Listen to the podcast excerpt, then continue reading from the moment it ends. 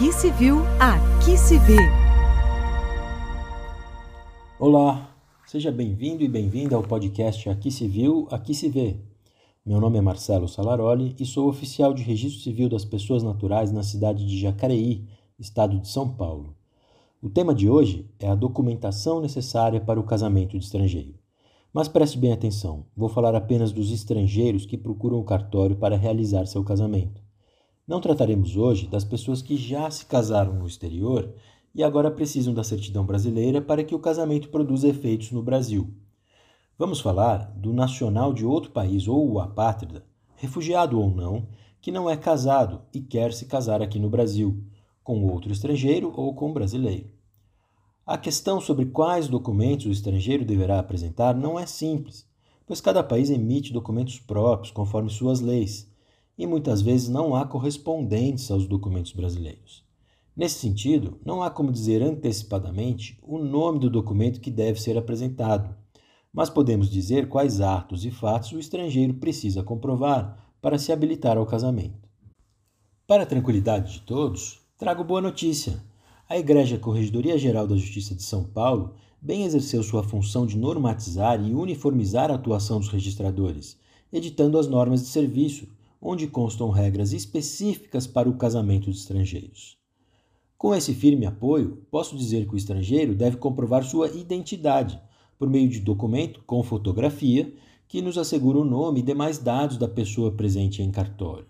São documentos de identidade o passaporte, o laissez-passer, a autorização de retorno, o salvo-conduto, a carteira de identidade de marítimo, a carteira de matrícula consular, o certificado de membro de tripulação de transporte aéreo, o documento de identidade civil dos seguintes países: Argentina, Bolívia, Chile, Colômbia, Equador, Paraguai, Peru, Uruguai e Venezuela.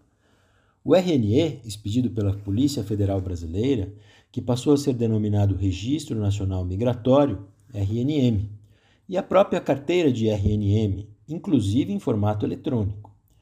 Também vale como documento de identidade do estrangeiro o expedido pela Polícia Federal, o Ministério da Justiça, ou órgão competente aqui do Brasil, comprovando que a pessoa solicitou refúgio, asilo, registro nacional migratório, reconhecimento de apatridia ou acolhimento humanitário no Brasil. É uma lista extensa, eu sei, mas é importante deixá-la expressa aqui, pois poderá ser o único documento que o estrangeiro possui para exercer seus direitos civis no Brasil, e assim ser incluído e respeitado, tal como previsto na lei brasileira. Também será necessário provar, por meio de documento escrito, a data de nascimento. Normalmente, o documento de identidade acima indicado contém a data de nascimento. No entanto, se não contiver, será necessário comprovar a data de nascimento por atestado consular ou certidão de nascimento, que neste caso deverá estar apostilada por autoridade estrangeira competente, traduzida por tradutor público juramentado e registrada por oficial de registro de títulos e documentos aqui no Brasil. O estrangeiro também deverá provar seu estado civil e sua filiação, se esses dois dados, o estado civil e a filiação, não estiverem comprovados por algum dos documentos já mencionados, poderá então ser comprovado por declaração de duas testemunhas. Caso não se expresse em português, o estrangeiro deverá estar acompanhado de intérprete oficial. Há ainda a questão do CPF, pois os estrangeiros residentes no Brasil ou que aqui tenham negócios obrigatoriamente deverão ter CPF, que deverá constar no registro de casamento. No entanto, Caso o estrangeiro esteja no Brasil de passagem, não vá morar nem ter negócios por aqui, então não está obrigado a se inscrever no CPF, embora possa fazê-lo. Lembre-se que o próprio cartório de registro civil, enquanto ofício da cidadania, poderá emitir o CPF para o estrangeiro que o requerer. Por fim, uma situação específica com relação ao divorciado, cujo casamento fora registrado no exterior. Neste caso, deverá ser apresentada a sentença de estrangeira de divórcio, litigiosa ou consensual, independentemente de homologação pelo Superior Tribunal de Justiça, para fins de comprovação da extinção do casamento anterior.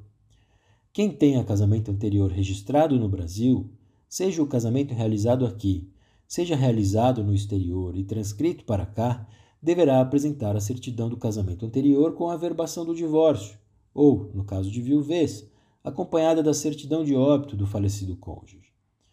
Importante observar que no Estado de São Paulo não há norma exigindo que seja apresentado visto válido ou qualquer outra comprovação da regularidade da permanência no território brasileiro.